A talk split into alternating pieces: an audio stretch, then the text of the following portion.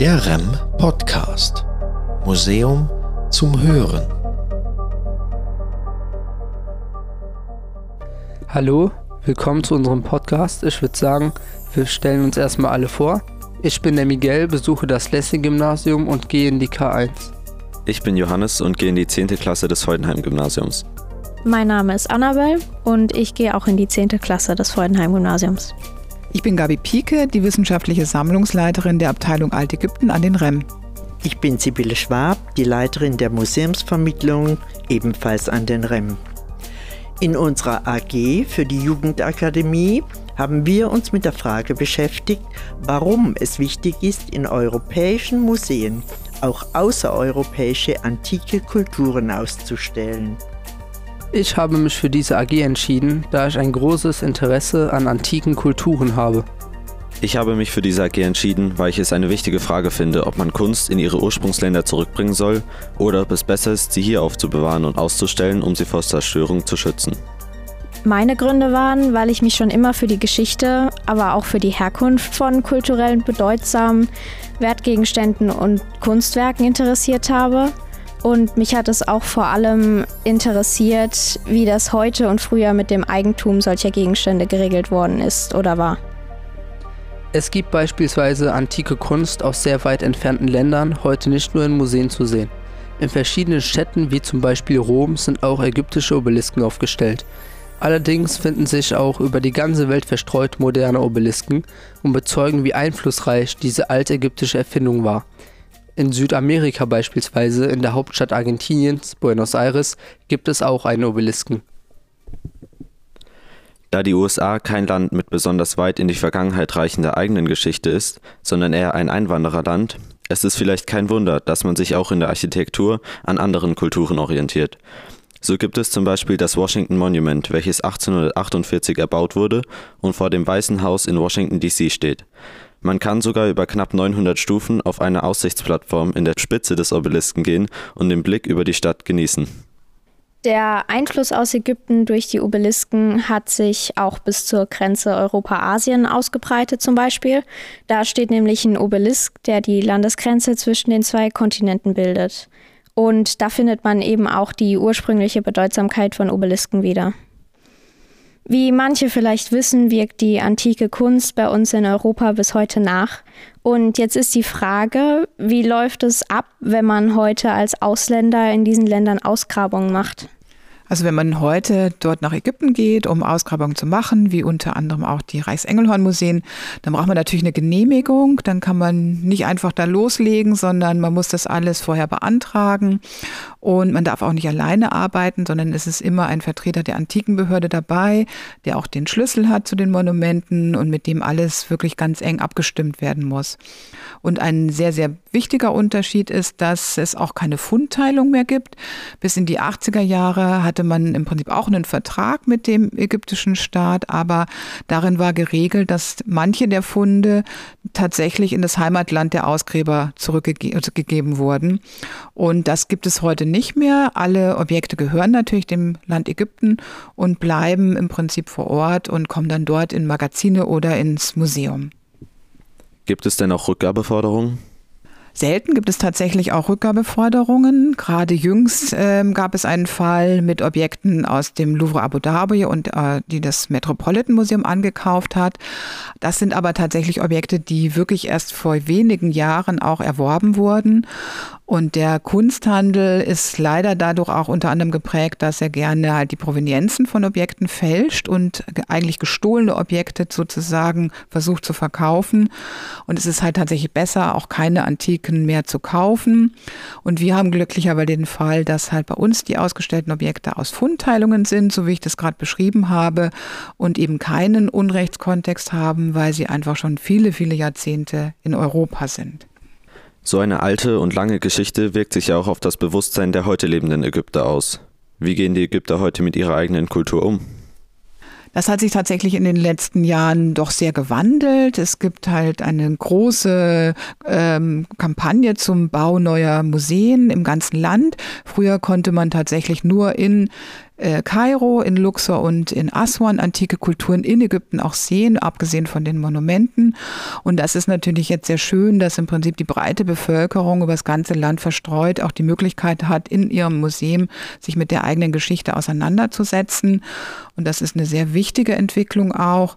Und dann gibt es natürlich aber auch das, den Punkt des Tourismus, der eine große Rolle spielt, auch ähm, in der Wirtschaft des Landes. Und die antiken Monumente sind wirklich sehr, sehr wichtig, weil sie einen Großteil der Einnahmen generieren und viele Menschen nach Ägypten locken. Neben dem Roten Meer sozusagen ist es die Hauptursache, ähm, nach Ägypten zu reisen, denn viele Menschen wollen einfach einmal in ihrem Leben die Pyramiden in Giza oder Abu Simbel sehen.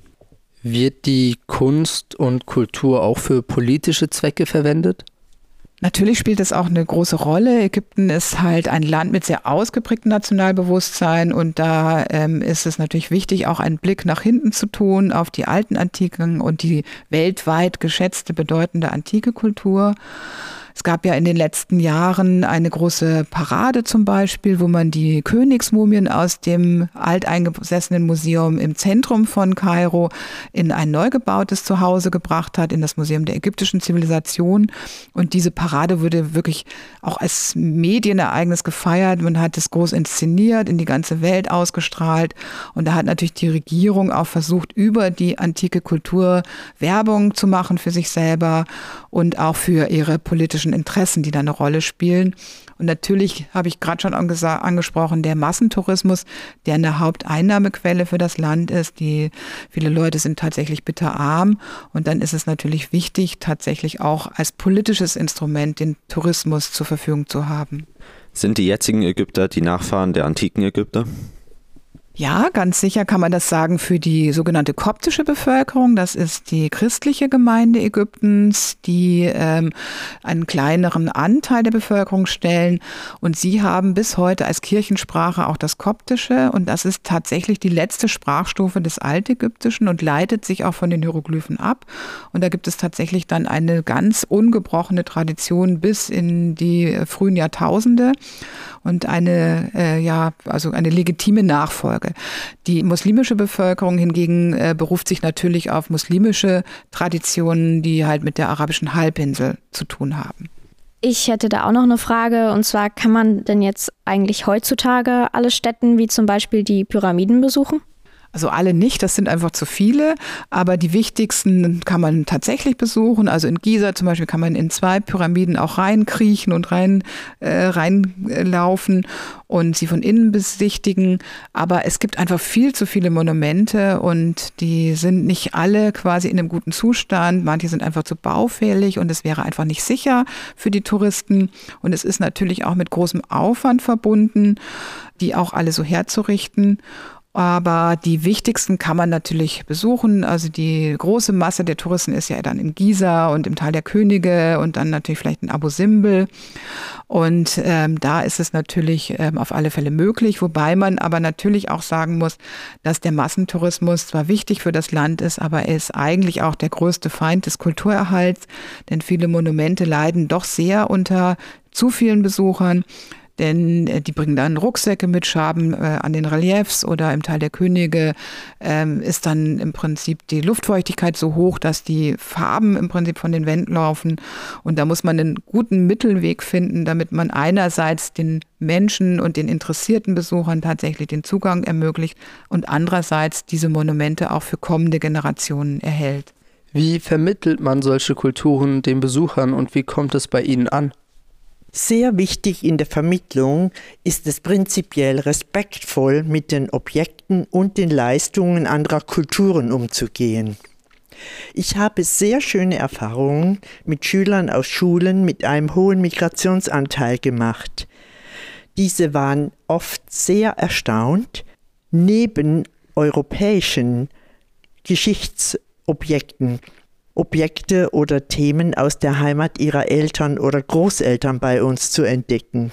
Ganz besonders in Erinnerung ist mir ein Mädchen, welches mit Stolz seine Eltern durch die Ägyptenausstellung geführt hat, ihnen einen Teil ihrer Kultur in ihrer neuen Heimat gezeigt hat, nachdem es zuvor mit der Schule hier war. Ideal und wünschenswert für mich persönlich wäre, mit Menschen aus anderen Kulturen gemeinsam in partizipativen Projekten Ausstellungen zu entwickeln und zu gestalten, um Vergangenheit aufzuarbeiten, kulturelle Erkenntnisse zu gewinnen und dadurch auch Verständnis füreinander zu entwickeln.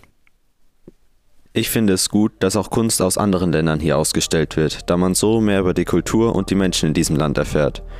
Dies trägt zu einem friedlicheren Zusammenleben und der Völkerverständigung bei, weil man das Verhalten anderer nur verstehen kann, wenn man ihre Geschichte kennt. Außerdem hilft uns das Ausstellen dieser antiken Kunst auch dabei, unsere europäische Kunst besser zu verstehen. Denn wie wir ja beispielsweise bei den Obelisken gesehen haben, wurde und wird vieles gerne übernommen. Alles in allem kann ich sagen, dass ich die AG sehr interessant fand, da ich sehr viel Neues gelernt habe und vieles von den mehreren Vorträgen und Führungen mitnehmen konnte. Und zu dem Thema, ob Kunst zurückgebracht werden sollte oder nicht, also da finde ich, es kommt immer auf den Gegenstand an und ob er für das Ursprungsland eine besondere Bedeutung hat. Natürlich ist es dann aber schade, wenn man diese Kunstwerke dann nicht mehr in Museen besichtigen kann. Alle weiteren digitalen Angebote der Reichsengelhorn Museen finden Sie unter digital.rem-mannheim.de.